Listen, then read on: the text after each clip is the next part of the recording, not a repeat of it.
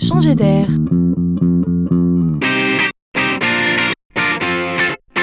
C'est la chronique de Laurent Collen. La force de la réalité virtuelle, c'est bien sa capacité à nous immerger dans un environnement qu'on aura créé de toutes pièces pour nous.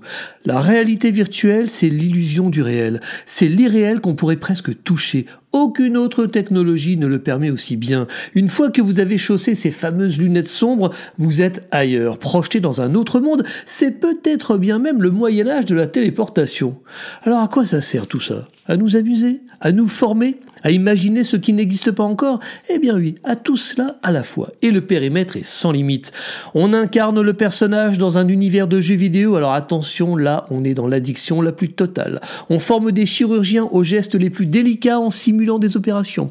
Chez le promoteur immobilier, on visite sa maison avant même qu'elle ne soit construite. Au Colorado, on prépare les détenus libérables à la vie extérieure en les projetant virtuellement dans la ville, hein, c'est pour dire. En Birmanie, après des décennies de retard dans l'éducation, pour aller plus vite, on fait vivre personnellement aux enfants ce qu'ils apprennent en leur faisant visiter virtuellement les lieux qu'ils étudient en géographie. Les exemples sont nombreux. L'immersion accélère la prise de conscience, donc le monde.